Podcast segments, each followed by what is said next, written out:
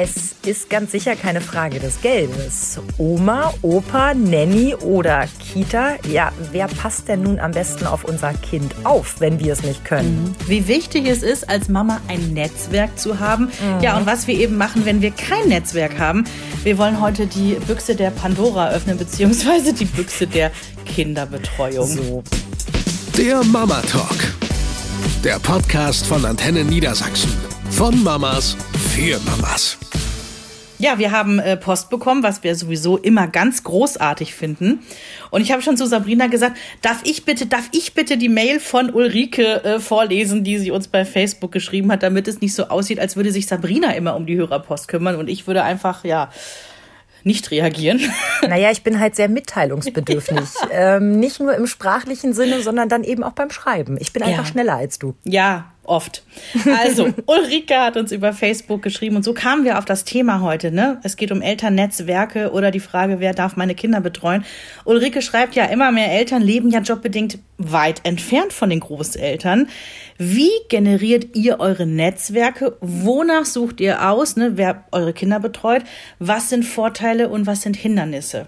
Wow, und da steckt eine ganze Menge drin, liebe Ulrike. Also Sabrina und ich haben sofort gesagt, das ist ein komplettes Thema für einen Podcast. Absolut. Ja, weil das eine extrem gute und zentrale Frage ist. Mhm. Die beschäftigt uns schon, wenn wir schwanger sind.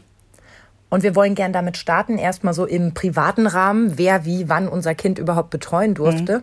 Und würden später gerne nochmal drauf eingehen, wo da eigentlich die Vor- und Nachteile aus unserer Sicht für Tagesmütter, Krippen, Schrägstrich mhm. Kindergarten stehen und was so ein Spaß eigentlich kostet. Ja. Also, soll ich mal loslegen? Na, du bist ja von uns beiden die Betroffenere. Was macht man denn, wenn man nicht seine Eltern um die Ecke hat? Ja, also im Prinzip äh, war es wirklich so, ich war schwanger und ähm, es war mir klar, hm, so ein Jahr oder so zu Hause bleiben ist halt nicht. Ich musste nach acht Wochen wieder ran. Das hatte ich mit dem Chef ausgedealt. Wuhu, acht Wochen durfte ich zu Hause bleiben. Und wir haben eben kein Netzwerk. Also ähm, wir sind auch hier neu in dem Dorf gewesen, wo, wo wir wohnen. Wir hatten jetzt nicht irgendwie ein Netzwerk von Freunden und Bekannten und Nachbarn, worauf man hätte zurückgreifen können. Ja, Großeltern gibt es nicht. Es gibt noch eine Oma, die wohnt aber über 300 Kilometer weit weg. Ist also auch keine Option. Was machst du dann? Jo, irgendwann, als wir dann sehr schwanger waren, haben wir dann so die Odyssee angefangen, haben uns Krippen angeguckt, weil ich ähm, war noch so naiv und dachte, ja, vielleicht ist es ja, gibt es ja auch Krippen, die irgendwie schon sehr kleine Babys nehmen. Nein, gab es bei uns zumindest nicht. Also da müssen die Kinder mindestens ein Jahr alt sein. Dann haben wir uns hier so Großtagespflegestellen angeguckt, ne? Also wo quasi mehrere äh, Tagesmütter sich zusammengeschlossen haben und die werden ja teilweise auch staatlich gefördert und so weiter. Das haben wir uns angeguckt. Wir haben uns äh, nach Tagesmüttern haben wir gesucht im Internet und ne, auf Empfehlung und sonst wo. Ja, und das Problem war generell, entweder haben die halt Kinder erst ab einem Jahr genommen und oder die Betreuungszeiten waren komplett falsch, also falsch für uns. Mhm. Denn der Klassiker hier auf dem Dorf war immer noch irgendwie, weiß ich nicht, irgendwas zwischen 8 und 12 Uhr. Bringt mir gar nichts, wenn ich erst um 11 zur Arbeit fahre vormittags. Mhm. Und so war es halt am Anfang.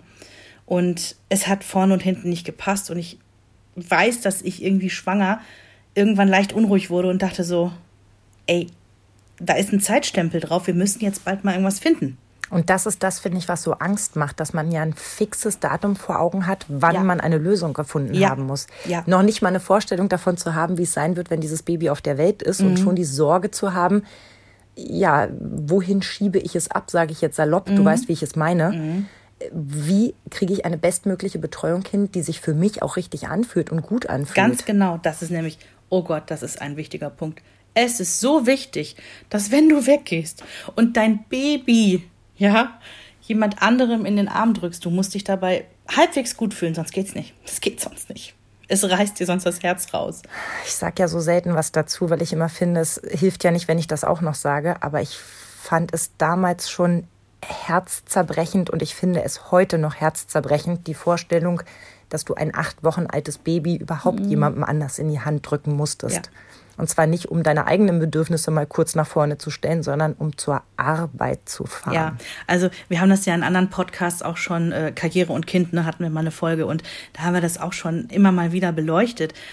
Aber du sagst es, ich war weder körperlich in der Lage, eigentlich arbeiten zu gehen, das muss man ganz klar so sagen. Und vor allen Dingen nicht psychisch. Ich war nicht so weit. Das kann ich auch niemandem empfehlen. Das war alles großer Mist. Aber, um das jetzt mal positiv zu drehen, äh, wir haben ja dann unseren Glücksfall quasi getroffen. Und zwar war es letztendlich ähm, eine Frau aus der Nachbarschaft, die wir auch schon kannten, ne? die auch mit Nachbarn befreundet war. Also man kannte sich so über Ecken und äh, die äh, war so, ich sag mal, um die 50, hatte selber schon zwei Kinder großgezogen und sie war keine professionelle Tagesmutter, aber sie wollte das machen. Ähm, sie war uns sympathisch. Sie ist komplett flexibel. Sie kam zu uns ins Haus ähm, und es war für uns der gangbare Weg. Und anders wäre es nicht gegangen. Das ich habe sie damals so glühend beneidet. Wäre ich nicht selbst gerade in Elternzeit und schon wieder schwanger gewesen. ja, richtig, genau. Ähm, ich hätte den Job ja wahnsinnig gerne übernommen, ne? das mhm. weißt du. Ja, ich hätte ihn auch gerne selber übernommen, das muss ich auch nochmal sagen. Oh mhm. Gott, wäre ich gerne zumindest ein halbes Jahr oder so, ich wäre so gern zu Hause geblieben. Ja, aber der Glücksfall war dann wirklich so, dass da jemand in unser Haus kommt und jetzt könnte man sagen, wow, ihr hattet eine Nanny. Klingt jetzt so super fancy, ne? Ist aber dann letztendlich auch, äh, du gibst einer fremden Person dein Kind in die Hand. Mhm. Und der erste Tag, als ich ins Auto gestiegen bin, um zur Arbeit zu fahren, wer hat geheult? Nicht das Baby. Nicht das Baby, ganz genau. Mhm. Aber ich glaube, das weiß jeder, der Kinder hat. Also kann sich, kann sich da reinfühlen, dass das einfach ein ganz gruseliger Moment mhm. ist. Ja. Und äh, dass da Kopf über Herz geht. Ja. Und vor allen Dingen, es ist ja gar nicht so dieses, ähm, also jetzt mal wirklich, jetzt lasse ich die Hosen runter, ne? Es ist ja gar nicht die größte Angst. Oh, meinem Baby gefällt das nicht und das weint die ganze Zeit und sehnt sich nach Mama. Andersrum wird irgendwann ein Schuh draus. Ähm, das war ein paar Monate später und Kinder haben ja so Phasen. Und mein Kind hatte dann eine Phase. Es wollte nur zur Nanny auf den Arm und ganz bestimmt nicht zur eigenen Mama. Und ich weiß, wie ich hier gesessen habe und denke mir so, was machst du hier eigentlich? Mhm. Du gehst tagsüber arbeiten, du bist körperlich völlig am Ende, psychisch sowieso. Und am Ende des Tages will dein Kind nicht zu dir auf den Arm, mhm. weil du bist ja die Mama, die irgendwie arbeitet. Also ich weiß, dass wir damals da viel drüber gesprochen haben und ich immer wieder versucht habe, dir zu versichern, dass das nichts mit den Umständen zu tun hat, sondern dass Kinder solche mhm. Phasen mhm. eben haben. Also ja, aber eben selten mit ihrer Mama, weil sie die ja ständig um sich rum haben. Ne? Ja. Also Väter kennen das, Großeltern kennen das, aber Mütter kennen das halt mhm. ganz selten. Und auch diese, ich weiß, dass ich eine völlig bescheuerte Angst dann zwischendrin auch hatte, dass ich auch zu dir gesagt habe, Sabrina, was ist denn, wenn er nicht weiß, dass ich seine Mutter bin? Ja, also, wenn er mich gar nicht so lieb hat, sondern ja. Ja. sie so lieb hat. Ich weiß genau. Und ich glaube, auch diese Ängste, die sind für außen irrational, aber wenn man kurz drüber nachdenkt, wie es einem selber gehen würde, dann mhm. kann man das leider verstehen. Mhm. Weil bei allem dass ich natürlich es toll finde, dass meine Kinder ein erweitertes Spektrum an Liebe erfahren. Also, dass es da Großeltern gibt, dass es da gute Freunde gibt, Paten, Tanten und Onkels, die wir uns ausgesucht mhm. haben. Das finde ich ganz wunderbar. Aber wenn ich die Nummer zwei wäre, würde es mir das Herz brechen, ja. so egoistisch das klingt. Nee, ist so. Ist so. Kann ich genau so unterschreiben. Sie und sind nicht meine, aber sie sind mir doch am nächsten. Mhm. Ja, ja. Also, das ist quasi unsere Geschichte kurz skizziert. Mit zweieinhalb ist Henry dann erst in die Kita gekommen, in die Krippe, weil wir ähm, so lange auf einen Platz warten mussten. Also mhm. das war auch noch so ein Ding, wo ich dachte, unfassbar. Und ach so, zur Krippe ganz kurz, von wegen, wenn wir darüber reden, wer darf unsere Kinder betreuen, als wir damals, ich sag jetzt, ich sag jetzt nicht, welche Krippe das war. Wir waren in einer Krippe, ich war damals schwanger und sie sagten so, ja, nee, ab einem Jahr. Gut, habe ich mir gedacht, war ich schon mal hier, habe es mir mal angeguckt. Und die damalige Leitung, die gibt es heute auch gar nicht mehr. Die hat einen Satz gesagt, der jetzt neun Jahre später immer noch durch meinen Kopf saust. Sie sagte, original, aber wenn Sie eine andere Möglichkeit haben, Ihr Kind zu betreuen, machen Sie es. Die Kleinen haben es hier schon sehr hart. Oh. Bumm. Der hat gesessen. Ich weiß gar nicht, ob sie es in, in letzter Konsequenz so gemeint hatte, aber ich dachte mir so, oh mein Gott, ja, sie hat wahrscheinlich wirklich gemeint, wenn sie ein so kleines Kind in die Betreuung geben müssen, versuchen sie. Nee, sie meinte schon die Einjährigen. Ah, Mist. mhm. Ja. Ja, verständlich, warum ihr dann ein bisschen länger gewartet habt. Ja, also das Ding ist, äh, wir hatten ihn auf die Liste gesetzt und mit zweieinhalb ging es dann auch erst los. Und ach du, vielleicht hat es auch so sein sollen. Ich habe halt nur gemerkt, ähm, es wurde dann auch Zeit. Hm. Das war dann auch gut. Er ist ja nun mal ein Einzelkind.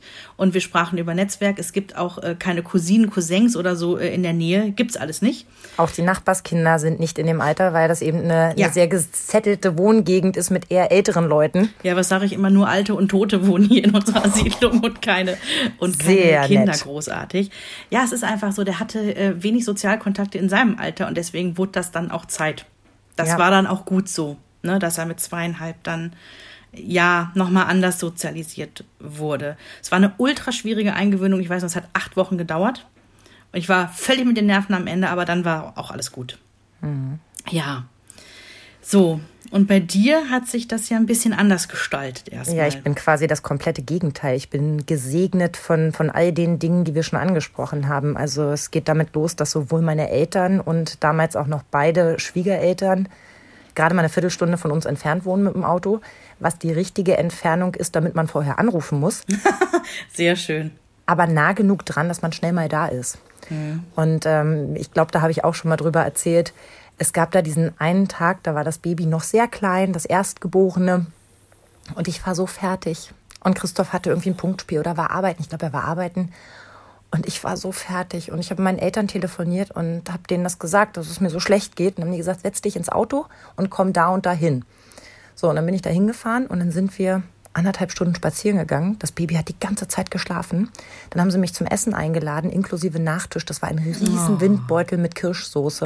Das weißt du noch. Natürlich. Und das Baby hat geschlafen. Hm. Und ich habe sie danach angeguckt und ich war wie ein neuer Mensch. Hm. Und das war ein Moment, wo ich heute sage, aus, also etwas theatralisch ausgedrückt, da haben die mir echt das Leben gerettet. Mhm. Ich war so tief unten und danach ging es mir so unglaublich gut und ich war so wieder so glücklich und zufrieden. Ich hatte frische Luft getankt und Sonne und ich hatte Menschen, die sich um mich gekümmert haben. Es war einfach richtig gut. Mhm. Und ich habe mich gefragt, wie geht es eigentlich Leuten, die das nicht haben? Die nicht mal eben irgendwen haben, der auch einfach mal vielleicht den Kinderwagen sich schnappt und eine Runde um den Block dreht war ja auch einer der Gründe, warum ich relativ früh bei dir zu Besuch war, weil du gesagt hast, er hat Koliken, er schläft nicht, er schreit die ganze Zeit und ich habe gesagt, ich habe morgen frei, ich komme. Ja, so, und, das war mein ähm, Lebensretter. Dann fahre ich halt mal eine Stunde irgendwie mit dem Kinderwagen. Mhm. Haben wir dann am Ende gar nicht gemacht, sondern da nett zusammengesessen, aber man braucht halt mal Entlastung und jemand, der fragt, wie geht's dir ja. als Mama? Gerade ja. so frisch gebackene Mamas. Nicht immer nur, guck mal, wie süß das Baby ist, auch mal fragen, wie geht's dir? Kann ich was für dich tun? Das zeichnet dich ja auch so aus. Weil, konkret Hilfe anbieten und nicht ja? nur sagen, wenn ich helfen kann, melde dich. Das macht niemand. Nein, das macht niemand. Ne? Sondern, sag einfach, ich helfe dir, sag mir wie. So. Genau, oder mhm. sag, ich habe heute ganz viel Hühnersuppe gekocht, ich bringe dir mal die Hälfte vorbei, ist das in Ordnung? Mhm. Dann ist das ganz konkret. Ja.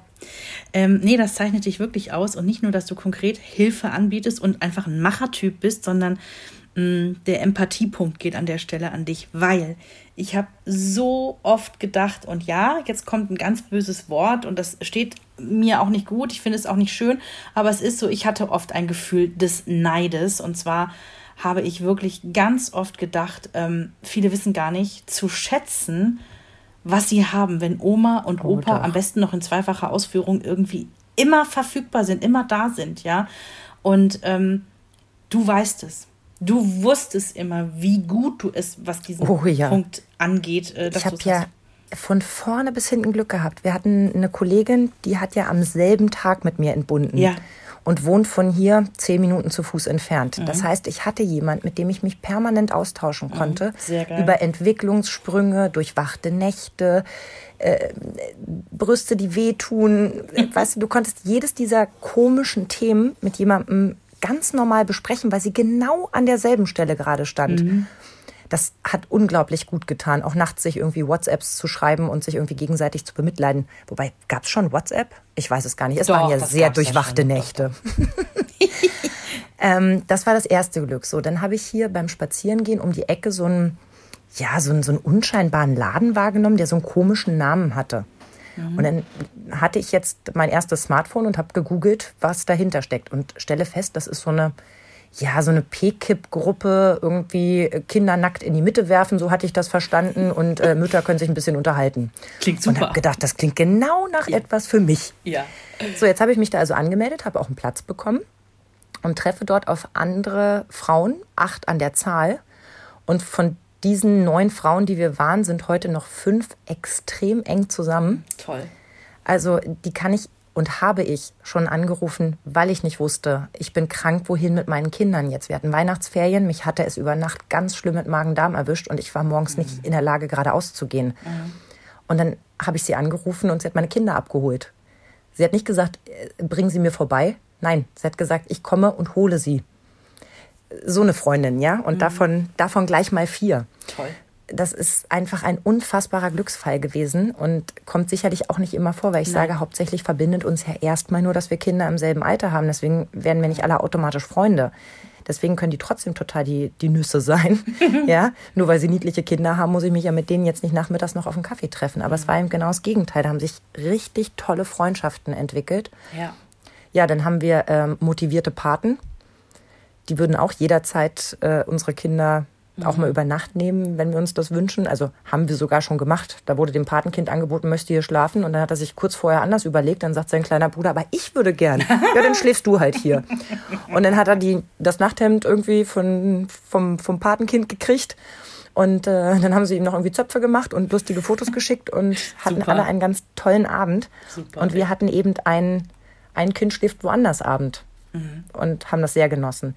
Also ich habe ja permanent ein Netzwerk um mich rum, auf mhm. das ich zurückgreifen kann. Und ich bin auch selber wahnsinnig gerne Netzwerk. Also da schließt sich ja dann irgendwie auch immer der Kreis. Ich habe eine Freundin, die ist alleinerziehend, die meckert nie.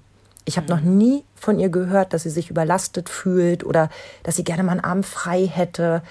Nie ich biete ganz oft an, hey, ne, bring sie doch, also ne, ich nehme sie mit, die können bei uns erstmal spielen oder so. Am Ende läuft es oft darauf hinaus, dass die bei ihr sind und sie sagt, ach nee, ist ja auch entspannt, die beiden spielen, ich sitze hier, hm, keine Ahnung, die sind halt beide relativ laut.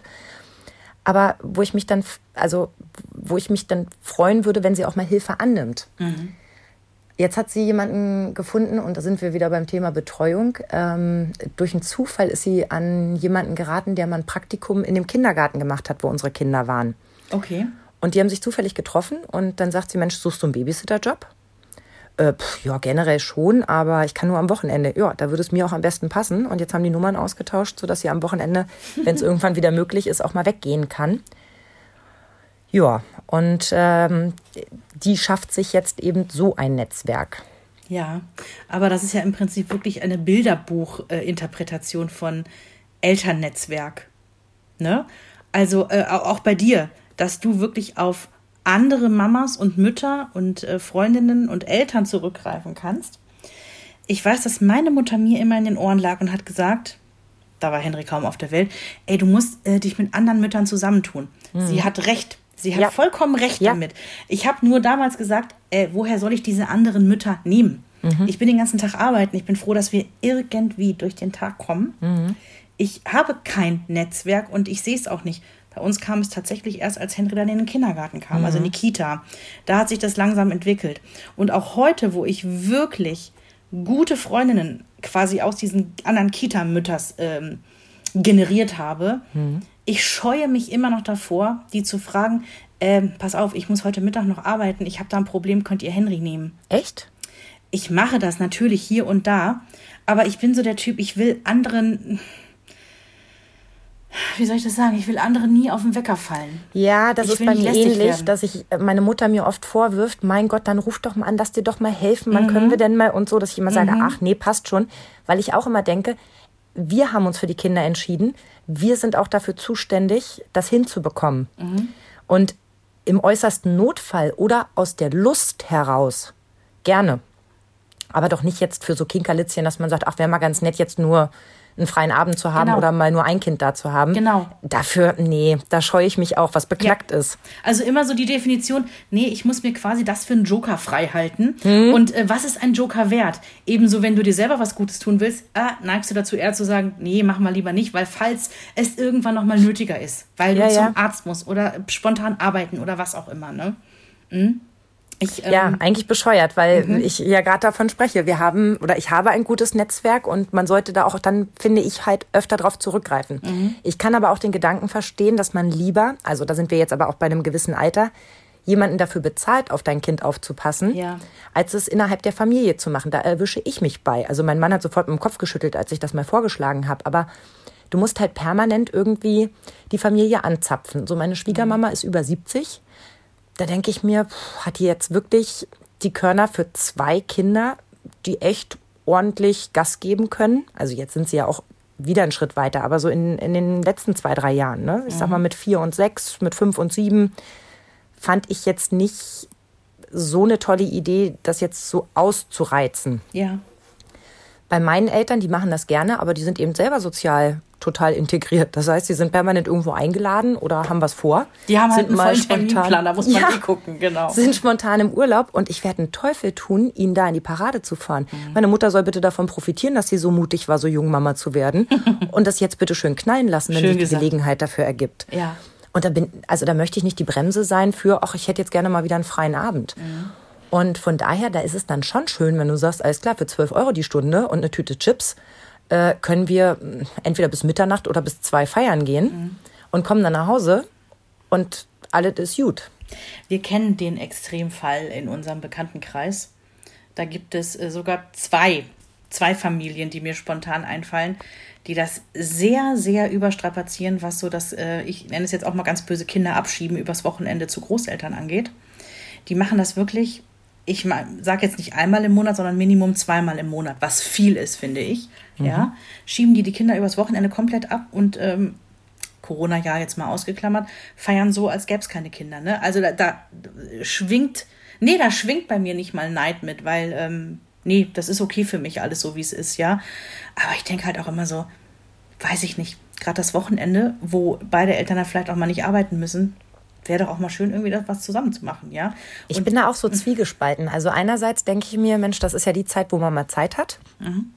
Andererseits denke ich mir so, ja, ist aber auch die Zeit, wo die beiden dann mal Zeit haben. Wenn es denen gut tut, sie sind das Fundament dieser Familie, dann ist das mhm. vielleicht eine schlaue Lösung. Und die Großeltern werden sich drum prügeln, die zu haben, weil die meisten Großeltern lieben es, ihre Enkel um sich zu haben. Ja, das sind aber in, in dem einen Fall auch noch Großeltern, die selber noch arbeiten gehen. Mhm wo du denkst so, jo, die würden am Wochenende vielleicht jetzt auch mal irgendwie ihre Füße hochlegen, ganz gern.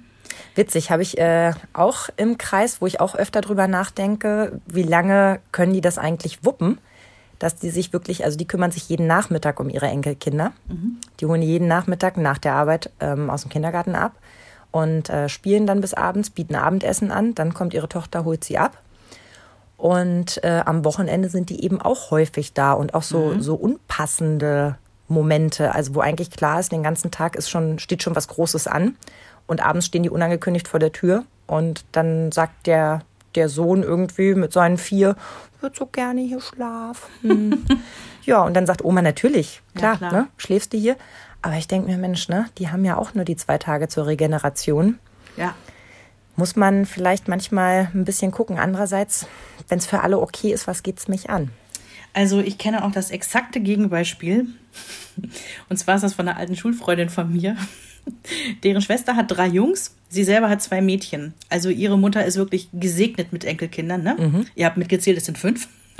Und es war so lustig irgendwie, als bei denen das vierte unterwegs war, das vierte Enkelkind, war bei meiner Mutter das erste Enkelkind, nämlich Henry, unterwegs. Mhm. Und ähm, die, die trafen sich quasi, die werdenden Omas trafen sich. Und meine Mutter schwärmte nur und zeigte irgendwie äh, verkrüsselte ähm, Ultraschallbilder auf ihrem Handy und war ganz stolz und ist äh, das Herz floss über, ja. So. und die andere, ja, bei uns das vierte, also ich habe schon gesagt, langsam reicht's. ist so ein bisschen, ist so ein bisschen rheinisch pointiert, doch herzlich gemeint, kommt ein bisschen schräg rüber. Aber bei denen ist das wirklich so. Die, die Oma liebt ihre Enkelkinder. Sagte dann beim fünften aber, also jetzt reicht's wirklich, ne? Jetzt habt ihr mal die Familienplanung bitte abgeschlossen. So viele passen auch gar nicht an den Tisch bei mir. Und wenn die zusammen in Urlaub fahren, was wir ja als Familie auch gerne, wir fahren ja auch gerne im Rudel, ne? Mhm. Und das machen die auch. Aber Oma sagt ganz klar, ich habe eine eigene Wohnung. Die das finde ich völlig legitim. total. Die wohnt nie in dem Ferienhaus, wo alle anderen sind. Die hat immer ihre eigene Wohnung und ja. sagt auch glasklar, ähm, ich beschäftige mich gerne mit den Kindern. Aber sorry, ich bin hier nicht euer Babysitter. Ne? Also ich bin im Urlaub nicht dazu da, dass ihr irgendwie abends nochmal schön irgendwie äh, irgendwelche Strandpartys macht und in Beachclubs geht oder so, sondern ähm, ne? ich habe ja, ja, auch schade. Urlaub. Ja. Also meine Eltern sind da anders. Die würden sagen, meine Mensch, wollt ihr da nicht heute Abend noch ja. in den Beachclub gehen? Ja. Macht mal, wir passen gerne ja. auf die Kinder auf. Also die würden uns eher animieren zu sagen, guckt, dass ihr Paar bleibt, mhm. denn am Ende haben sie sonst die Enkel viel länger am Hals, wenn wir uns hier die Fitten kriegen. Haha. Mhm. Also meine Mutter wäre oder ist, was heißt wäre, ich weiß, dass sie anders ist. Und sie ist ja auch Oma äh, für meine für meine Nichte. Mhm. Und ähm, das ballt sich alles da in Köln, ne? so in Köln und umzu. Und äh, die sehen sich auch sehr häufig. Und meine Mutter ähm, nimmt die Kleine auch, wenn meine Schwägerin irgendwie ins Fitnessstudio geht. Ne? Mhm. Also wir reden jetzt hier nicht vom Corona-Jahr gerade, sondern so generell. Genau. Oder auch wenn die abends mal essen gehen wollen. Klar, kommt meine Mutter kurz vorbei, die ist in 15 Minuten da. Ist Super. ideal. Ja, Was ich. sagtest du vorhin so schön? Das ist genau die Zeit, die man entfernt wohnen muss, damit man vorher anrufen muss, ja? Ja. Ja, ist genau richtig. Ähm, und da läuft das halt perfekt so. Und sie würde das auch für uns machen, wenn sie in der Nähe wohnen würde. Ich lasse meine Mutter natürlich nicht für ein Abendessen mit meinem Mann antanzen ähm, und lasse sie mal eben 350 Kilometer fahren. Das, das machen wir halt Die Formulierung nicht. ist schon wieder so romantisch. ah, wie so ein Stück Leberwurst, wirklich. Sehr schön. Sehr, sehr schön. Ach, aber deine Mama kommt ja dann doch manchmal auch mal für eine ganze Woche, wenn sich das bei euch äh, terminlich auch aus, aus Arbeitsgründen, ja. wir sind wieder außerhalb von Corona. Ja äh, und Henry noch ein bisschen kleiner, da weiß ich ja, hast du dann ja oft auch ein, zwei Wochen äh, äh, Mama da gehabt. Mhm. Und du weißt, ich liebe deine Mutter abgöttisch und für dich will ich da gar nicht sprechen. Da weiß ich, ist es ja noch viel, viel mehr. Aber ich stelle mir vor, so nach ein paar Tagen wäre ich auch immer ganz froh, wenn sie wieder weg ist. Also ich finde das eigentlich ganz schön, dass man sich dann so ein paar Stunden sieht mhm. oder mal zusammen in Urlaub fährt. Oder ich mache ja auch wahnsinnig gerne Wochenenden mit meinen Eltern und wirklich, das ist immer harmonisch und entspannt und funktioniert echt 1A. Aber ich hätte überhaupt gar keine Lust mehr, hier irgendwie mhm. ein, zwei, drei Wochen meine Wohnung teilen zu müssen. Ich empfehle an der Stelle unseren Podcast Hilfe werden wir wie unsere Mütter. Den haben wir nämlich auch mal gemacht, diese Folge. Äh, ja, du hast vollkommen recht. Also es ist so, dass meine Mutter, wir lieben uns abgöttisch. Wir telefonieren jeden Tag. Wir können irgendwie nicht ohne einander. Wenn sie dann hier bei uns ist, es sei vorweg gesagt, wir haben ein anderes Empfinden, wie Ordnung und sowas auszusehen hat. Und das Ganz jetzt einfach mal, einfach mal so dastehen zu lassen. Ähm, wir gehen uns dann schon irgendwie nach ein paar Tagen derart auf den Nerv und verfangen, verfallen auch wieder in so alte Schemata. Ne? So, ja, weil du bist ja eigentlich, hast ja Heimrecht. Mhm. Aber es kehrt sich irgendwie alles um, weil Mama kommt. Ja, ein so. und wenn weit. du irgendwo im Ferienhaus bist, ist das ja was anderes. Ist ja neutraler Boden. Da kann man irgendwie ne, so ein bisschen ja, bisschen ja. mehr hin und her schieben. Das stimmt schon. Nein, aber ich äh, muss an der Stelle wirklich sagen, meine Mama wohnt so weit weg und sie ist auch nicht mehr die Jüngste. Meine Mama ist jetzt 68. Ähm, die, wenn sie kann, und ähm, meistens macht sie es dann passend, wenn ich heute anrufe und sage, Mama, ich äh, muss spontan ab morgen arbeiten und wir haben jetzt kein Corona-Jahr und Jens ist nicht im Homeoffice und ne, alles läuft quasi normal, dann sagt sie, ja, warte mal, ich gucke mal eben im Kalender. Nö, kann ich alles schieben. Alles klar. Pass auf, ich würde jetzt packen, in einer Stunde fahre ich los. Ja, so ist es. Und äh, dann ist die für eine ganze Woche ja auch aus ihrem Leben raus. Ja. Ne?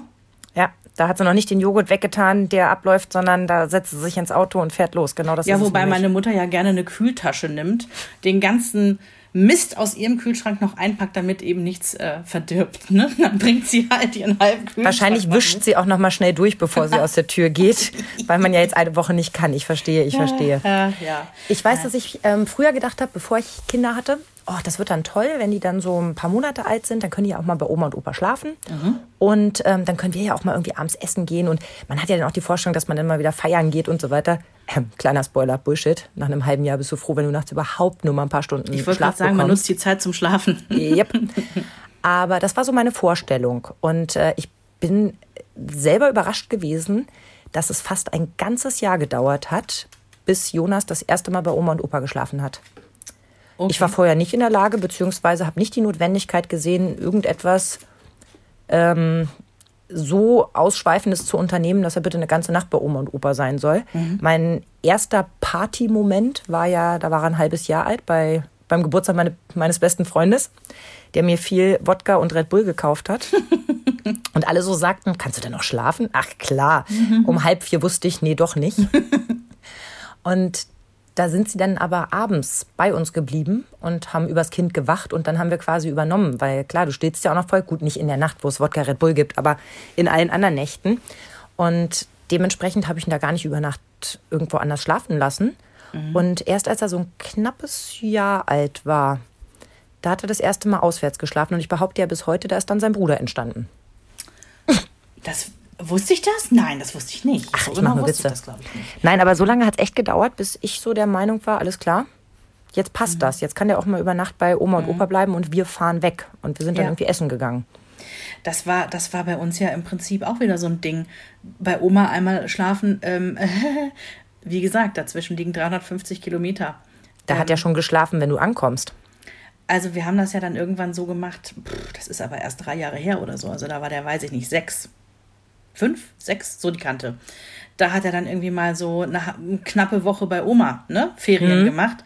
Aber das war auch immer so, dass ich meiner Mutter gesagt habe, und da sind wir mitten im Dilemma dass ich ihr gesagt habe, pass auf, ähm, ne, ruft ruhig jeden Tag an, er kann mich immer anrufen und wenn es nicht geht, Mama, dann lasse ich hier alles stehen und liegen, dann komme ich und hole ihn. Mhm. Ist doch klar. Machen wir so. Ne? Ist schon weit weg, ne? Also ich brauche halt mich nur ins Auto setzen und bin eine Viertelstunde später da. Ja, und bei uns sind es dann, wenn es gut läuft, über die A2 drei Stunden. Ähm, und dann war es so, er hat bitterlich geweint, als wir abends telefoniert haben. Ich habe so Heimweh, Mama. Ich vermisse dich so sehr, Mama. Ich brauche dich.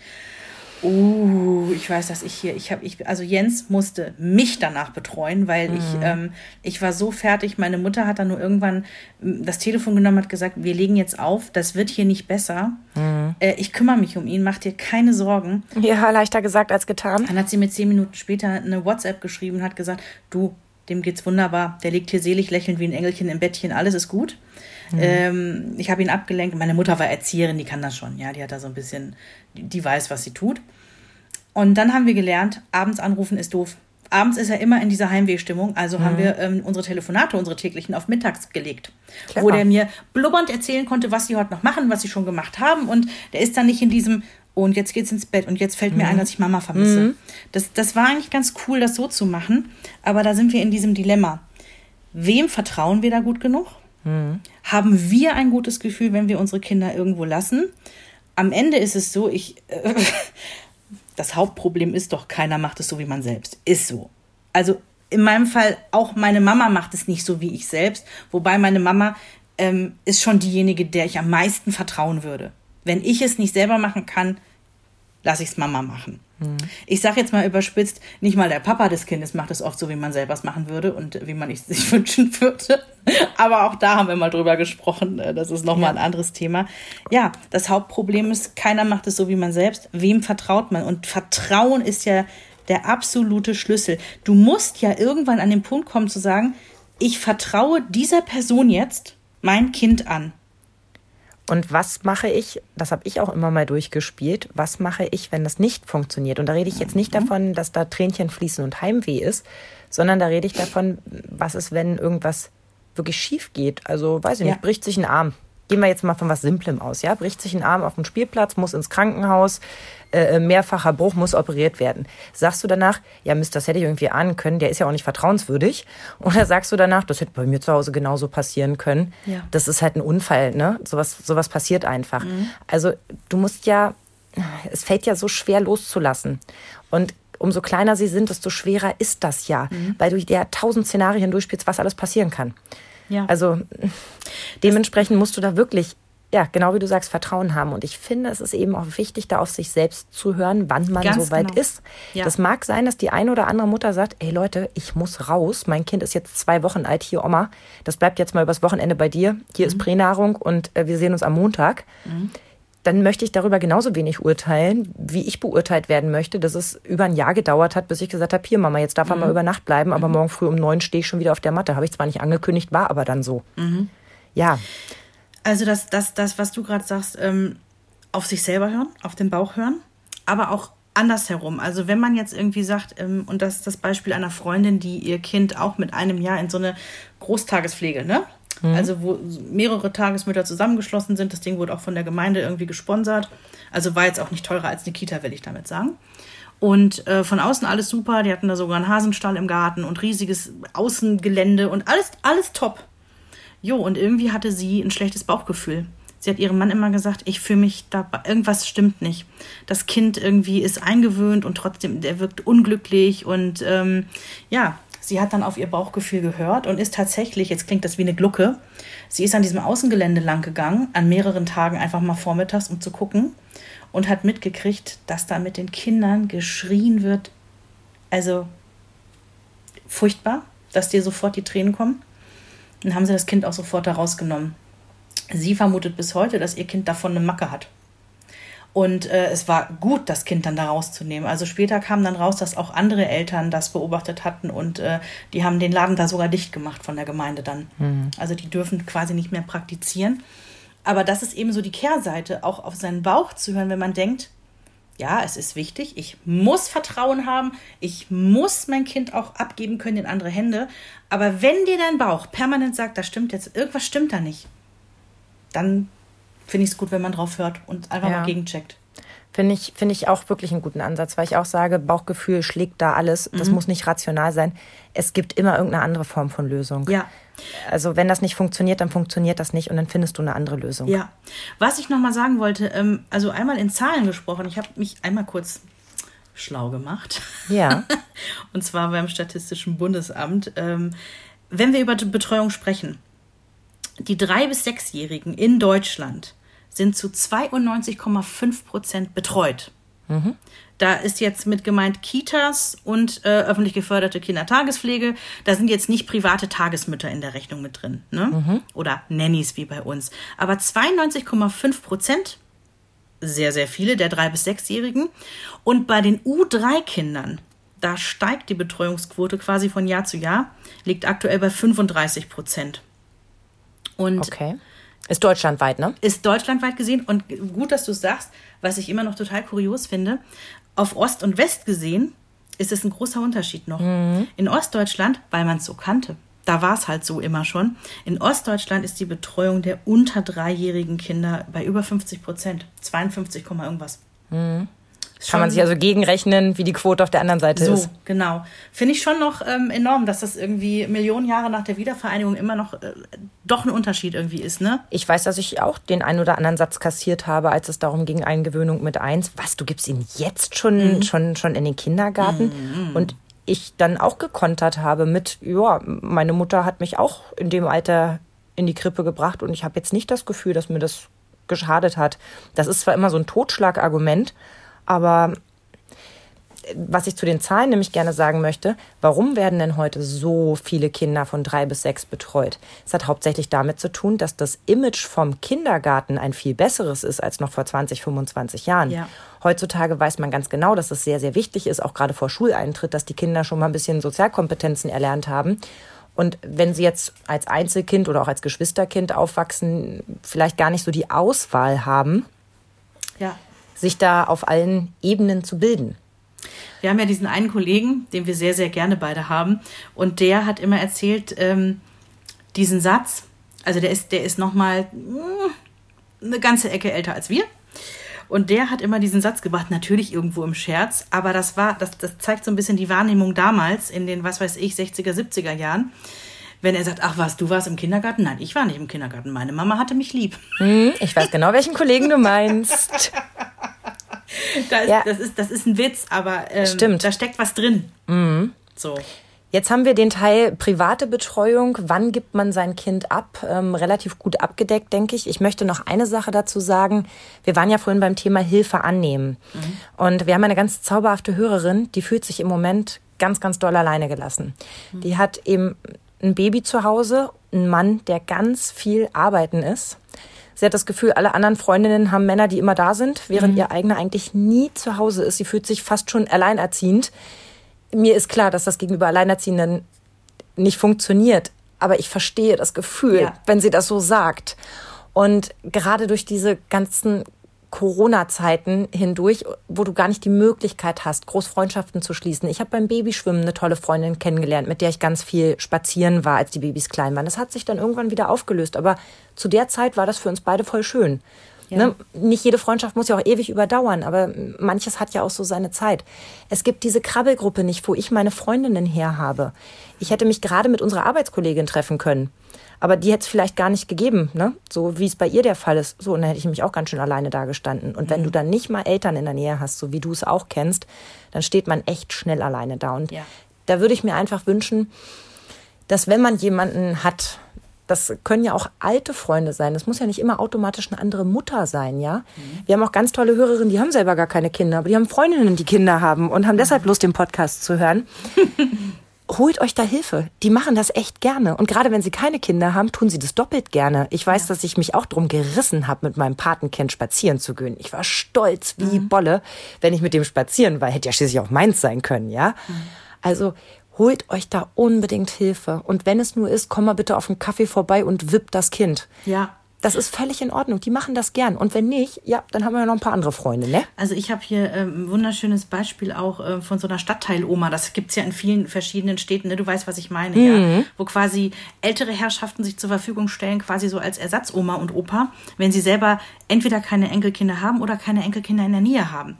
Und das macht, ähm, die beste Freundin meiner Mama macht das seit Jahren bei einer Berliner Familie. Die haben zwei Kinder, das ist im Prinzip, am Anfang war das nur so, ja, ne, dass sie mal mit den Kindern irgendwie zum Spielplatz geht oder auch mal irgendwie auf Kaffee und Kuchen oder so. Das ist so eine innige Beziehung. Das ist im Prinzip wie die Oma für die Kinder. Mhm. Sie hat keine eigenen Enkel und die Kinder haben äh, keine, ähm, keine eigene Oma. Win-win. Mhm. Das Absolut. ist so toll. Die fährt da immer hin und dann bleibt die auch ein paar Tage direkt dort. Also die gehört zur Familie. Da kann so viel Schönes draus entstehen. Ja, vielleicht auch mal so in der Nachbarschaft ein bisschen rumgucken. Ganz ehrlich, da gibt's manchmal fitte ältere Damen. Wenn die ja. nicht so einen ganz vollen Terminkalender haben, vielleicht kann man ja mal mit ihnen ins Gespräch kommen. Ja.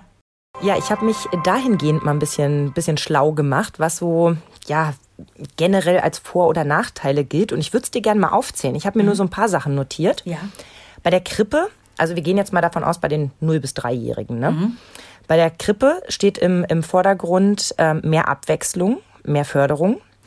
Ähm, die vor Ort, die Erzieher, haben eine gute Ausbildung genossen. Mhm. Ich persönlich habe dazu gefügt, Krippe ist zuverlässiger, weil abgesehen von den äh, Schließzeiten, die Anfang des Jahres im Groben schon bekannt sind, ist ja eigentlich immer klar, wenn man Erzieher krank ist, dann kommt ein Springer. Ja. Du stehst also nicht morgens vor verschlossenen Türen und sagst so, oh Mist, äh, das ist ja jetzt doof. Was mache ich denn jetzt heute? Ich muss ins Büro. Ja also abgesehen von einem Mal, wo wir einen Zettel hängen hatten, wenn Sie die Möglichkeit haben, Ihr Kind wieder hatten mitzunehmen, bitte tun Sie es. Ja, ja, ja. Und ich hatte die Möglichkeit, weil ich hochschwanger war. Das war total praktisch. Äh, ansonsten haben wir da eigentlich nie was gehabt. Und äh, der nächste Punkt ist äh, viel Auswahl, was Spielzeug zum Beispiel angeht. Absolut. Und vor allen Dingen auch für den Weihnachtswunschzettel ist äh, immer genügend da, weil die so tolle Sachen da haben. Das stimmt. Mhm. Viel aus Holz, wenn es gut läuft. Bei der Tagesmutter ist der Vorteil viel Nähe also, ne, das ist eben nicht nur, nenne ich es jetzt vorsichtig, ein Erzieher, sondern da wird auch mm, oft die mütterliche Rolle etwas mehr ausgespielt, weil man oft auch noch leibliche Kinder dabei hat. Ja. Es ist etwas enger, das Verhältnis, würde ich jetzt mal so du hast mal gesagt zu Erzieherinnen, die machen alles außer Küssen? Das heißt, das ist eine Formulierung von dir, die ich immer ganz schön Echt? fand. Ja, ja, ja. Die machen alles außer küssen. Den habe ich mir gemerkt von dir. Wobei das stimmt auch. Ja, das stimmt, das stimmt. Die äh, trocknen Tränen, läuft. die kuscheln, die, die streicheln über Köpfe, die wippen, mhm. die tanzen. Also ich habe wirklich ich liebe, alle Erzieher, die ich kennengelernt habe, sind wirklich großartig gewesen. Ich das glaube, muss nicht für alle gelten, aber für meine. Bei, bei Tagesmüttern, wenn du eine gute hast, ist das wirklich nochmal, der Nähefaktor ist noch ein größerer. Andererseits könnte man jetzt auch sagen, ja, aber was die Sozialisierung angeht und sich in einer Gruppe zurechtfinden und auch streiten lernen und alles, was wichtig ist, das lernst du besser äh, dann in der Krippe, wo eben mhm. dann doch noch ein paar Kinder mehr sind, ne? Aber die kleineren Gruppen sind eben bei der Tagesmutter auch ein totaler Vorteil. Ne? Also in der Krippe hast du mhm. schon mal 20, 25 Kinder. Ähm, das ist schon hart, wenn die alle irgendwie anderthalb oh. sind. Die müssen gewickelt werden, die müssen gefüttert werden. Die Kleinen haben es hier ganz schön hart, so? Ja. Also mhm. ich finde vor allem die Großen haben es da ganz schön hart. Also bis auf, wenn du Glück hast, dass sie eine Stunde wirklich überschneidend Mittagsschlaf machen, kommst mhm. du ja zu nichts als Erzieher in einer Krippe. Ich habe großen Respekt, wirklich ja, großen Respekt. Zwischen Trösten, Schnupfnasen, äh, irgendwie putzen, helfen beim Laufen lernen, Windeln wechseln, alles durchwaschen und abbrausen, weil es leider nicht geklappt hat. Ich könnte stundenlang so weitermachen, weil mhm. es wirklich ein so aufreibender Job ist, sich ja. um so kleine Kinder zu kümmern ja. und davon 20. Ja, Wahnsinn. Ne? Ähm, wenn ich jetzt noch anfügen kann, wenn wir bei den Vor- und Nachteilen sind, ne? Ähm, der Vorteil bei unserer privaten Nanny, wenn das Kind krank ist, hast du trotzdem eine Betreuung. Hm. Das war ein Riesending für uns, weil wir mussten nicht zu Hause bleiben, nur weil das Kind irgendwie gerade ähm, ein bisschen Schnupfen hat, ne? Ja. Und das war, das, oh, das war. Haben Sie hier nämlich auch als positiven Punkt, die Tagesmutter ist flexibler. Ja. Du hast vorhin gesagt, in, in dem Fall war es für euch nicht flexibel in, in dem Verbund. Mhm. Aber generell ist es natürlich schon so, wenn du jetzt von eurer sprichst oder eben auch von, von der Tagesmutter, dass man auch mal vereinbaren kann, Freitag habe ich noch einen Termin um 15 Uhr. Mhm da bin ich erst um 15.30 Uhr da, ist halt kein Problem. Mhm. Wenn die Kita aber um 15 Uhr schließt, ja. ist das schon schwierig. Ja. Wobei auch da habe ich immer, bin ich immer auf Erzieher getroffen mit offenem Ohr, weil es gibt genug Eltern, die machen es einfach, ohne was zu sagen. Und dann gibt es so Eltern, die fragen halt, ob es irgendwie geht und dann geht es meistens auch. Mhm.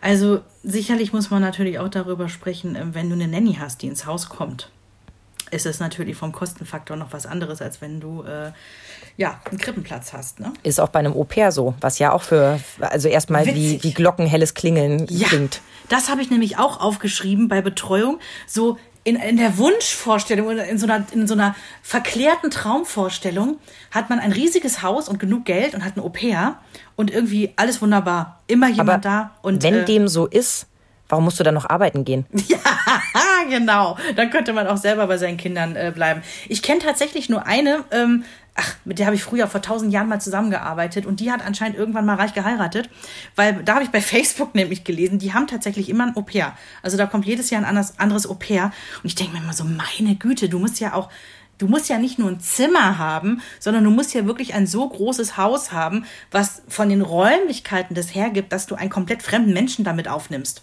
ich finde auch das ganz merkwürdig, aber das bin wieder so typisch ich, die Vorstellung zwischen einerseits ist das Teil deiner Familie, mhm. weil ne, die soll bei dir die Sprache lernen und sich ein bisschen wohlfühlen, aber andererseits soll es auch eine Angestellte sein, die sich dann und dann um deine Kinder kümmert, was ja. zu essen macht und putzt. Ja. Ich weiß nicht, ich tue mich da irgendwie schwer, aber da bin ich vielleicht auch einfach der falsche Typ für. Vielleicht muss man das üben. Vielleicht muss ich jetzt noch schnell reich heiraten und muss das ein bisschen üben. Sehr schön. Ja, ich weiß auch nicht, ob ich der Typ dafür wäre, immer jemand Fremdes im Haus zu haben, weil du weißt halt nicht, wer da kommt. Das kann super sein. Mhm. Das kann so sein, dass du irgendwie denkst, so, wow, das ist die große Tochter, die ich nie hatte. Ja, aber willst ja? du sie dann wieder hergeben nach einem Jahr? Da geht es ja schon wieder los. Ja, ja, eben. Und ähm, nee, und also auch wirklich so, selbst wenn du ein riesiges Haus hast und dieses Au-pair hat irgendwie quasi einen eigenen Bereich mit Zimmer und Bad, alles mhm. für sich selbst. Kannst du trotzdem Pech haben und sie ja. kifft im Kinderzimmer oder schläft mit deinem Mann. Kann oh. alles passieren. Oh, jetzt hast du aber. Oh. Jetzt hast du aber wirklich die komplette Bandbreite sofort gegeben. Komm, ich gucke dieselben amerikanischen Serien wie du und das ist genau deine Vorstellung von, von Au pair. Von diesen Kinderspielplätzen, wo die alle zusammensitzen und sich über die Kinder unterhalten und abends und ein Essen machen. Und dann kommt diese total erfolgreiche Geschäftsfrau nach Hause auf diesen ewig hohen Hacken, wo du denkst, ey komm Mädel, nicht mal 20 Minuten und du willst ja. damit 10 Stunden heute gearbeitet haben. Ja diese Serien. Aber wir schweifen ein wenig ab. Mhm. Wir wollten ja so ein bisschen auch auf die, auf die Vor- und Nachteile kommen, was die Richtig. Fremdbetreuung angeht. Ich fand es nämlich total spannend. Generell habe ich nämlich auch das Gefühl, dass es dann ziemliches Gefälle gibt, was die Wahrnehmung angeht. Die einen finden das völlig normal und sehen die Vorteile in der Fremdbetreuung. Mhm. Also da zähle ich mich zu und dich auch. Ja. Hat auch damit zu tun, dass wir diesen Weg auch gegangen sind. Wäre ja jetzt Quatsch zu sagen, ja nee, ein Kind gehört für uns die ersten drei Jahre zur Mutter und dann erzählen wir aber im gleichen Atemzug, ja, ist einer mal mit acht Wochen mal jemandem in die Hand gedrückt und das andere haben wir nach einem Jahr, aber mal ganz äh, rückhaltslos in einer Einrichtung, wo die Kinder es nicht leicht haben, zurückgelassen. Das ist ja Quatsch. Also wir glauben ja da an die Vorzüge. Und die sind zum Teil auch wirklich nachgewiesen, dass die Kinder eben soziale Kompetenzen haben, dass sie sprachgewandt sind und so weiter. Absolut, ja. Aber das holen die anderen auf. Also man muss sich jetzt auch nicht auf die Schulter klopfen und sagen, haha, mein Kind war in der Krippe, meins wird hier den Nobelpreis holen. Das holen die spätestens zur Schulzeit wieder auf, dann ist das gar kein so großer Vorteil mehr, dass sie mhm. da schon unterwegs waren. Und am Ende hat es alles doch wieder mit zu Hause zu tun. Natürlich sind sie ein paar Stunden fremdbetreut, egal in welcher Form, aber am Ende des Tages, mhm. die meiste Zeit verbringen sie mit dir. Und das, was sie bringen, das haben sie von zu Hause. Ja, die Werte oder. Ja, auch de, den Sprachschatz. Mhm. Wenn du immer nur in blaffigen Kurzsätzen sprichst, dann wird dein Kind nicht auf Liebe und Frieden erpicht sein. Wie dein Sohn mal so schön gesagt hat. Ich liebe diesen Satz. Ich auch. Also du weißt, was ich meine. Gestern sagt Felix, kann ich mal den Unterstrich haben? Ich gucke ihn an. Unterstrich? Hm, er wollte den Aufstrich, den er sich unter die Wurst streicht. den Unterstrich. Ich das super zusammengefasst. Schönes Hybridwort, ja.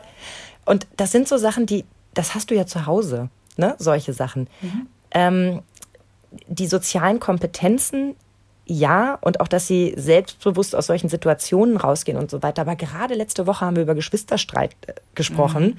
und festgestellt, mh, da holen die sich auch eine Menge soziale Kompetenzen. Und du hast erzählt, wie die beste Freundin da ist und wie die sich in die Flicken kriegen und das auch geregelt bekommen. Ja. Also es ist nicht so, dass dein Sohn jetzt ein Defizit aufweisen würde in den Bereichen, weil er erst später in den Kindergarten gekommen ist. Nee, ich denke auch schon, das hat er irgendwo auf der Strecke aufgeholt. Gehe ich, bin ich ganz bei dir. Und ja. auch diese ganzen Sachen mit PKIP-Kursen und Schwimmen und so weiter. Ich würde das jeder Mutter ans Herz legen, das zu tun. Aber nicht des Babys wegen, sondern für sich selber. Ja. Weil das die Chance ist, Kontakte zu knüpfen und mit Menschen über sehr komische Themen sehr normal sprechen zu können. mhm. ähm, Sie haben Untersuchungen gemacht, die sind aber so aus den 90ern, was ja jetzt mal rückwärts gerechnet einfach auch schon mal 25, 30 Jahre her ist. Ja. Ähm, und da steht dass sie angeblich in der Kinderkrippe mm, oder beziehungsweise im Kindergarten sich eher so, so robuster entwickeln würden, dass sie zum Teil auch unhöflicher und ungehorsamer seien als Kinder, die eben zu Hause sind. Okay. weiß ich nicht, habe ich keine ich Vergleichsmöglichkeiten. Nicht. Also ich habe immer das Gefühl, die trotzen alle genauso. Ja. Egal, ob, ob sie den ganzen Tag zu Hause sind oder Also würde ich jetzt so auch nicht unterstreichen. Nee, nee, glaube ich nicht. Aber sie sagen eben wirklich diese ganzen Sachen, diese Sprachfertigkeit, die ich eben schon ansprach, die Interessen für Dinge. Zum Beispiel, was ich immer sage, schade, dass wir nicht musikalisch sind. Wenn ich da Bilder sehe von unserem Kollegen, den wir so lieben, mhm. dass der mit seinem Sohn am, am Klavier sitzt, ja, und der mit seinen anderthalb da auf dem Klavier rumdödelt oder mit einer Gitarre in der Hand. Ja, dieses Interesse hat er halt, weil seine Eltern es anbieten. Das Richtig. hat er nicht aus der Krippe. Nee. Der ist auch noch gar nicht in der Krippe, aber du weißt, was ich meine. Mhm. Wie erwerbe ich Wissen? Auch was, was du zu Hause mitnimmst. Guckt einer nur, also fragt einer nur Alexa, holt dann Lexikon raus, ruft er seine Mutter an. Mhm. Also wie, wie erlange ich Wissen? Das nimmst du auch von zu Hause zum Beispiel mit. Mhm. Und auch diese motorischen Fähigkeiten. Also viele von uns Müttern setzen sich ja echt zu Hause hin und werden zu kleinen Basteltanten. Also ich fing ja auf einmal an, Bratschlauch zu kaufen. Ich wusste nicht mal, dass es so ein weiß, Produkt gibt. Der knistert so schön. Weil der einfach sensationell knistert. Keine Knisterfolie kann da mithalten. Mhm. Und wenn du das schön umwickelst ähm, und, und da eine Kleinigkeit reinpackst, äh, packst, was bunt ist, dann können die Kinder sich da ewig mit beschäftigen. Ja. Oder dann habe ich doch irgendwie so Bänder an so, so einen Handschuh genäht, um so über den Körper fisseln zu können. Weißt mhm. du, dass das so ein bisschen kribbelt auf seiner Haut. Mhm. Oder was haben wir denn noch gemacht? Ach, hier die, die Babygläser. Weißt du, wo man dann so ein bisschen Glitzer reinmacht und Wasser ja, oder großartig hatten wir auch, ja. PET-Flaschen, die man mit Nudeln füllt mhm. und so weiter und oben halt fest zuschließt, damit die Kinder die nicht essen können. Mhm. Ähm, das sind ja alles so Sachen, die, die gibst du ihnen in die Hand, weil du findest, das macht Sinn und das sollen sie jetzt mal ausprobieren.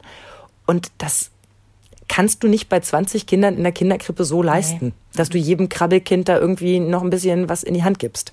Ich habe mal einen Artikel gelesen und da gehe ich sehr konform mit und ich glaube, das, ist, das geht genau auch in die Richtung, die du gerade angeschlagen hast. Da steht, dass Kinder, also wir reden jetzt von den 0- bis 3-Jährigen, ne, von den ganz mhm. Kleinen, die in die Krippe zu geben, kann einen Vorteil haben gegenüber der alleine Zuhausebetreuung aber auch nur dann, wenn es eine gute Krippe ist. Mhm. Und da ist viel dran. Es steht und fällt doch wieder ganz viel mit dem einzelnen Erzieher oder mit der, mit der Philosophie der, der Einrichtung. Mhm. Das ist einfach so. Ich kann das auch für den Kindergarten sagen, wo Henry war. Der war in der Integrationsgruppe dort und ähm, ich fand es großartig. Diese Gruppe war das Beste, was uns und diesem Kind passieren konnte. Und es waren großartige Erzieher. Mhm. Und, und Jonas war in einer Integrativgruppe und es war ganz gruselig. Ja. Die waren total doof. Auch das kann passieren, ne? Und weißt du, du hast es vorhin nämlich schon mal so schön anklingen lassen, wenn wir alle die freie Wahl hätten zu sagen, oh, die Kita gefällt uns aber gut, da ist alles so ordentlich, da habe ich mich wohl gefühlt.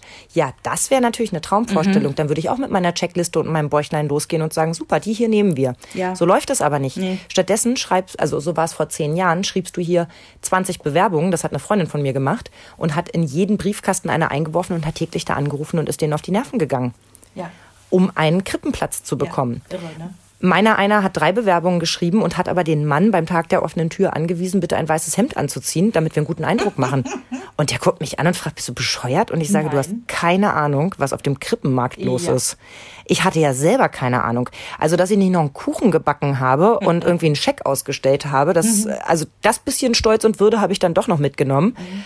Aber du wirst irgendwann, genau wie du es vorhin sagst, echt panisch dass du mitkriegst, oh mein Gott, ich habe hier zwar acht Krippen im, äh, theoretische Krippen im Stadtteil, aber da ist überall voll. Ja. Und äh, da kommt jetzt keiner und sagt, ach schön, dass sie ein Baby gekriegt haben. Wie sieht's aus? Hätten sie Lust, bei uns einzusteigen? Nee, mhm. macht keiner. Und für mich war aber die Vorstellung Krippe die richtige. Ich hatte Kinder, die schnell den Eindruck machten, dass sie gut mit Lärm und großen Menschenmengen umgehen können. Die waren das, robust, ja. Mh, das gilt aber nicht für alle Kinder. Es gibt genug Kinder, die finden das gruselig in, in, in solchen Atmosphären. Da hätte ich immer eine Tagesmutter gesucht. Aber ich hatte bei der Krippe eben das gute Gefühl, da gucken mehr Augen drauf. Mhm.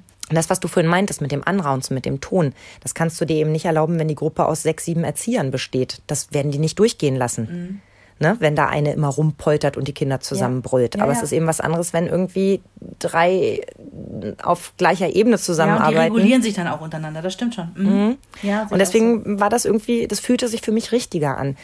Aber ich hatte keine Ahnung, worauf achtet man eigentlich. Also du hast ja nur ein Bauchgefühl. Heute weiß ich, achte darauf, dass da ein respektvoller Umgang, Umgangston herrscht, auch untereinander dass man Verständnis irgendwie das Gefühl hat, dass Verständnis auf beiden Seiten herrscht, dass die sich weiterbilden. Ja. Auch nicht ganz unwichtig, dass nicht das, was vor 25 Jahren richtig war, heute noch richtig ist, nämlich dass die Kinder nur alle vier Stunden gefüttert werden zum Beispiel oder mhm. ne, irgendwie, weiß ich nicht, bei Strafe was auf die Finger bekommen oder in der Ecke stehen müssen. Wäre schon schön, wenn wir dann einen Schritt weiter wären. Mhm. Wie ist die Gruppengröße? Wie, wie ist der Betreuungsschlüssel? Haben wir 25 Kinder, zwei Erzieher und einen Springer? Dann kann ich mir ausrechnen, wenn einer in einer anderen Gruppe krank wird, ist der Springer schon mal weg und dann sind wir bei zwei Erziehern und 25 mhm. Kindern. Richtig. Solche Dinge. Und wie ist der Tag strukturiert? Richtig, und das ist nämlich ganz wichtig. Wir hatten uns ja damals einen Kindergarten angeguckt, der ein komplett offenes Konzept hatte und so ein bisschen, ich nenne es jetzt mal böse, irgendwie so ein Künstlerkindergarten war. Mhm. Wo auch für die Dreijährigen alles schon komplett offen war und keine Gruppenstrukturen. Und ich kenne meinen kleinen Monk.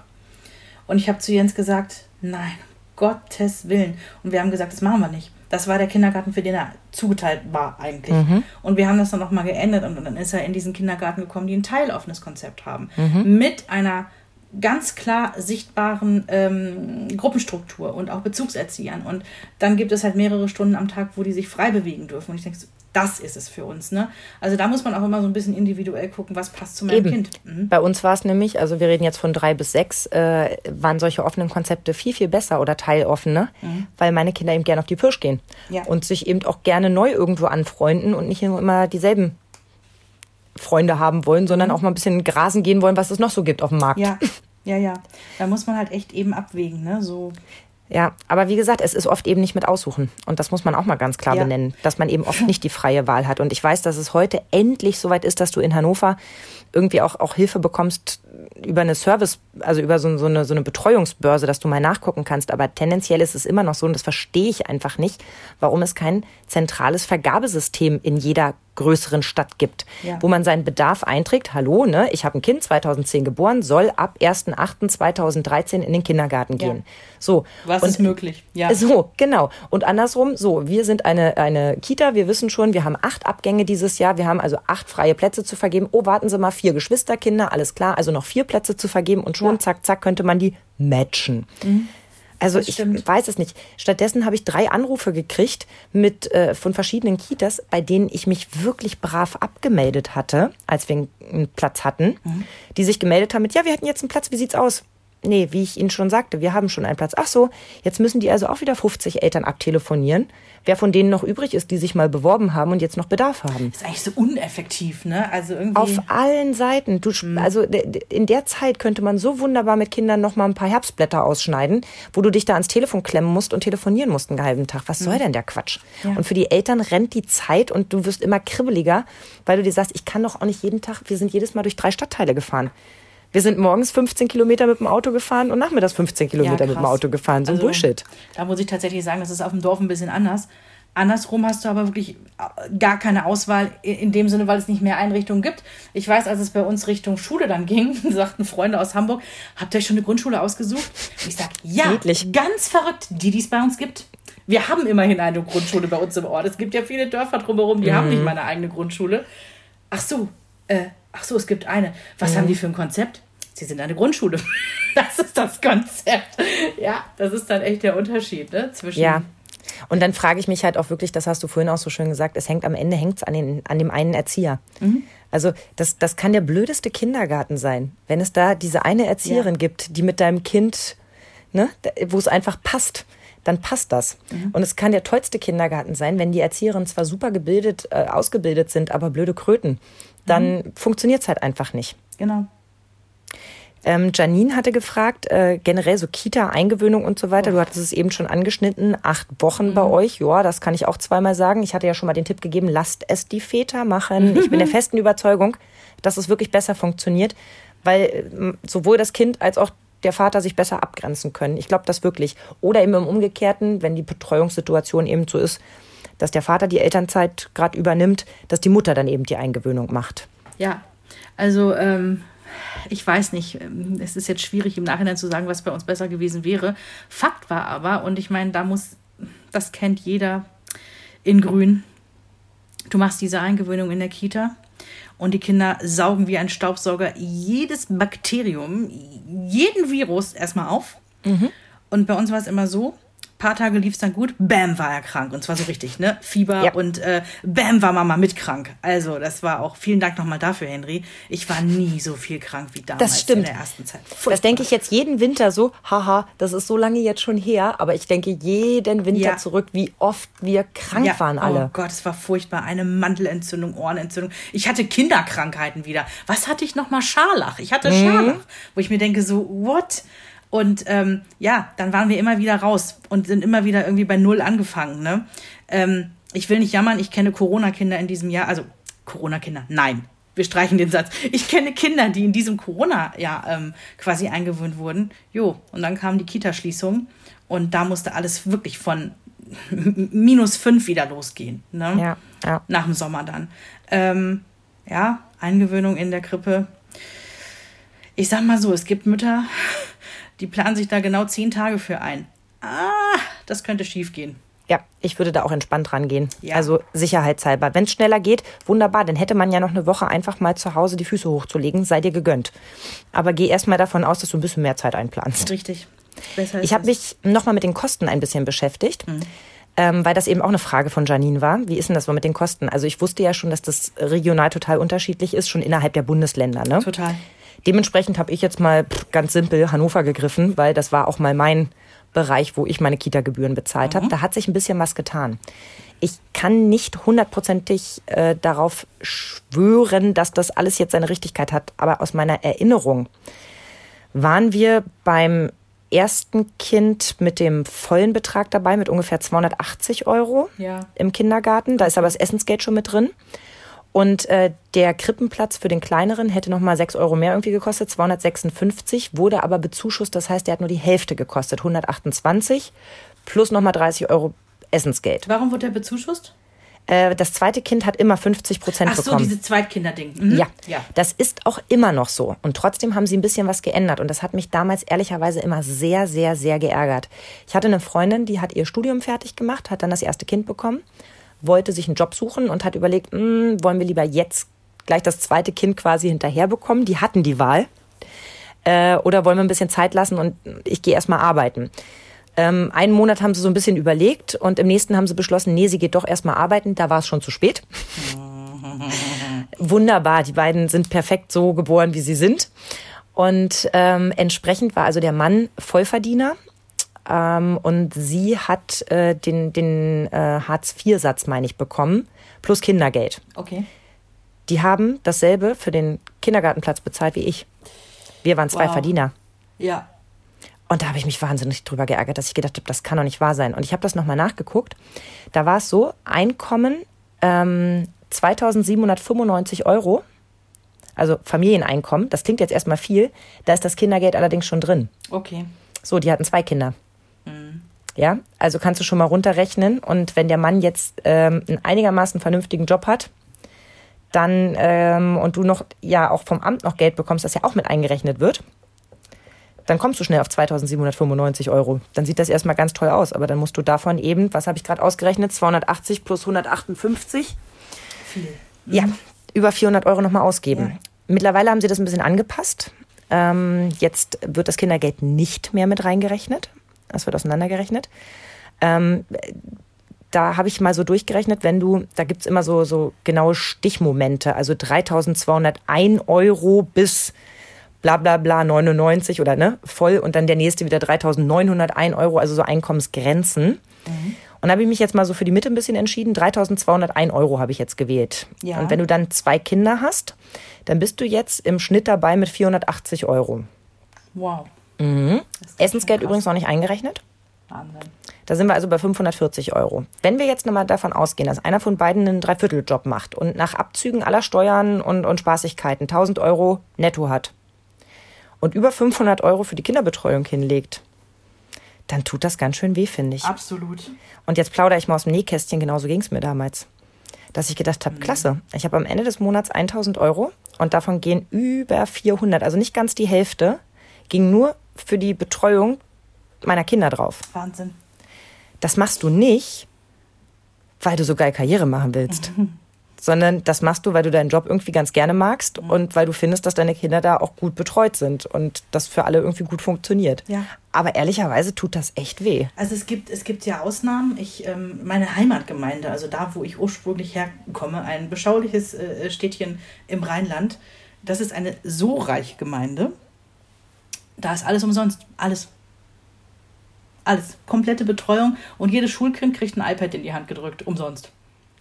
Das ist so krass. Also Sag bloß nicht, welcher Ort das ist, nee, sonst wollen die da alle hin. Nee, da wollen sowieso schon alle hin und äh, die Immobilienpreise, pff, ne? Weil das äh, wirklich äh, eine extrem kinderfreundliche Stadt dort ist, mhm. weil da eben, äh, ja, alles umsonst ist und noch viel mehr. Mhm. Ist natürlich nicht überall so, aber es gibt halt, ähm, ich weiß, dass es in Deutschland hier und da so ein paar Oasen gibt, was so. Ja, Berlin zum Beispiel, die haben zwar kein Geld, aber machen es auch so. Mhm.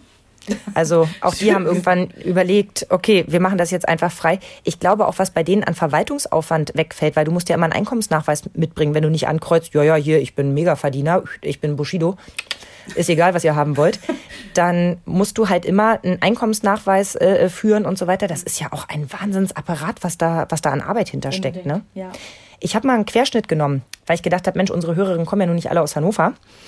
Ähm, und habe mir mal, also ich habe mal so, so einen Fallwert genommen, Kind 18 Monate alt, 35 Stunden Betreuung in der Woche. Du hast richtig gerechnet diesmal, ne? Ja, damit man einen vernünftigen Mittelwert hat. Ja. Also es wäre jetzt grob eine Betreuung von 8 bis 15 Uhr. Ich sage mal, ist jetzt nicht ganz utopisch. Mhm. Ähm, und jetzt einfach nur mal so im, im, im Schnitt, ja. Also wie gesagt, Berlin hat man schon gesagt, ist frei. Ähm, Mecklenburg-Vorpommern, da ist es ein bisschen schwierig, Zahlen zu finden, weil die auch extrem variabel dort sind. Allerdings haben die eingeführt letztes Jahr, wenn ich das richtig verstanden habe, dass ab dem zweiten Kind keine Betreuungskosten anfallen. Finde ich auch eine coole Regelung. Mhm. Also das erste äh, nach Gebührensatz der Gemeinde und alle weiteren Kinder werden gratis betreut. So dass man zumindest komisch. mal nicht sagen kann, man kann sich das zweite Kind nicht leisten, was die Betreuung angeht. So, ja. Genau das meine ich. Mhm. Also wie gesagt, bei uns waren es auch 50 Prozent und ich war damals echt froh drum, ja. weil nochmal den vollen Satz zu bezahlen und das dritte Jahr war gratis. Das heißt, da habe ich auch nochmal von profitiert, ne, was die Betreuungskosten anging, dass das dritte nicht bezahlt ich werden glaub, das musste. Das ist so eine Niedersachsen-Nummer. Ja, Jahr. das mhm. ist bei uns in Niedersachsen so. Also ich gehe es jetzt einfach mal durch. Baden-Württemberg im Schnitt 144 Euro. Rheinland-Pfalz 203 Euro, wow. wo man schon mal feststellt. Ja. Hamburg 123. Hm. Ich vermute, das sind dann die fünf städtischen Kitas, die es gibt und die ganzen privaten. Das darf man nämlich auch nicht vergessen. Es gibt noch genug Kitas, da kannst du für 1000 Euro, haben oh, sie ja. mir auch angeboten, mhm. einen super Platz haben. Da gibt's dann ähm, auch ein iPad und da gibt's dann auch mehrsprachige Erziehung und da gibt es Bioküche. Ja, wenn du die 1200 Euro im Monat übrig hast, dann kann man das auch ganz wunderbar machen. Mhm.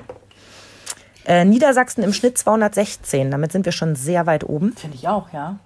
Bayern 231. Mhm.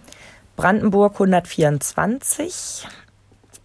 Dann habe ich hier, was habe ich denn wohl mit H abgekürzt? Hessen. 158, Sachsen-Anhalt 169, Thüringen 136, Sachsen 165, Bremen 146. Nordrhein-Westfalen fand ich sehr spannend. Düsseldorf 125. Ach, so wenig. Mhm. Was willst du denn in Köln bezahlen? 200? 300. Na. Ist der Mittelwert, ne? Wir sind bei 18 Monate, 35 Stunden die Woche. Mhm. So, ganz interessant fand ich die absoluten ähm, Spitzenreiter Schleswig-Holstein. Also wir sind hier beim Netto ein, äh, normalerweise beim Bruttoeinkommen von 50.000. In Schleswig-Holstein wird aber das Netto veranschlagt. Deswegen kommst du dann auf 280. Aber wie gesagt, bei einem Nettoeinkommen von 50.000 finde ich es jetzt auch, tut es jetzt glaube ich nicht so weh, 280 im Monat für die Kinderbetreuung auszugeben. Das ist ja nochmal eine andere Grenze, ne? Ja. Besonders teuer ist es im Saarland Ach, mit 258 Euro im Schnitt. Wahnsinn, gerade im Saarland. Ja, und ein Stück weit habe ich es erwartet, dass wir in Rheinland-Pfalz über 200 sind, in Bayern über 200 sind ja. und in Saarland über 200 sind. Es sind nämlich die klassischen Regionen, wo es üblich ist, dass die Mama zu Hause das Kind betreut. Und ich glaube, das hat Kalkül, dass du es so teuer machst, dass du sagst, hör mal, ist auch billiger, wenn du nicht arbeiten gehst, ne? Ja, Lass mal den Mann arbeiten gehen. Ich hätte Baden-Württemberg da auch noch äh, teurer eingeschätzt eigentlich. Das ist jetzt natürlich auch hinterrücks, dass ich das so, so sage. Aber ich bin im Moment, erlebe ich das so oft. Ich habe bei Twitter was gelesen, das hat mich echt angefochten. Da kriegt eine Frau irgendwie eine Nachricht, ja, müssen wir auch mal überlegen, ob das Sinn macht mit deiner Ausbildung jetzt zu Corona-Zeiten. Du musst dich ja auch um deine Kinder kümmern. Und es bringt ja alles nichts, wenn es dir nicht gut geht und ihnen nicht gut geht. Oh. Und dann schreibt eine so drunter, ja, aber ist doch total fürsorglich. Und ich denke, hm, wenn ihr Mann die gleiche Mail bekommen hat. Richtig. Und ich glaube, deswegen springe ich da im Moment so an und ich möchte mich dafür auch entschuldigen. Aber ich habe das Gefühl, dass es eben in Berlin leichter ist, sich zu entscheiden, okay, ich möchte gerne, weiß ich nicht, diesen kreativen Job hier weitermachen, auch wenn ich dafür nicht viel Geld verdiene.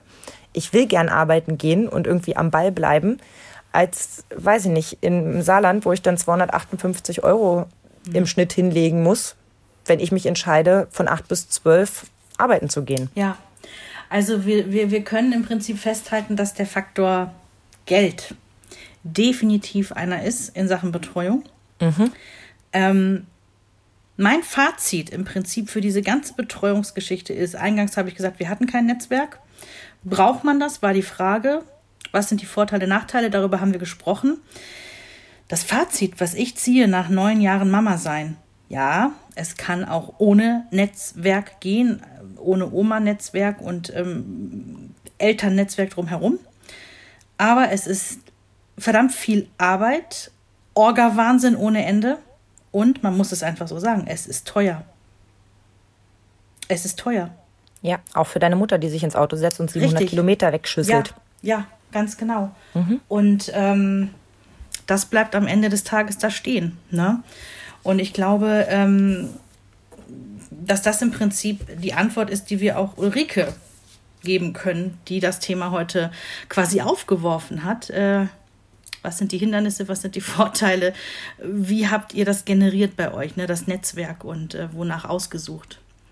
Hm? Menschen, denen wir vertrauen. Vermeidung von Situationen, wo wir darauf angewiesen sind, irgendeine Lösung zu finden. Ja. Gott sei Dank war es bisher immer so. Ich kann das für mich sagen und ich denke auch für dich. Mhm.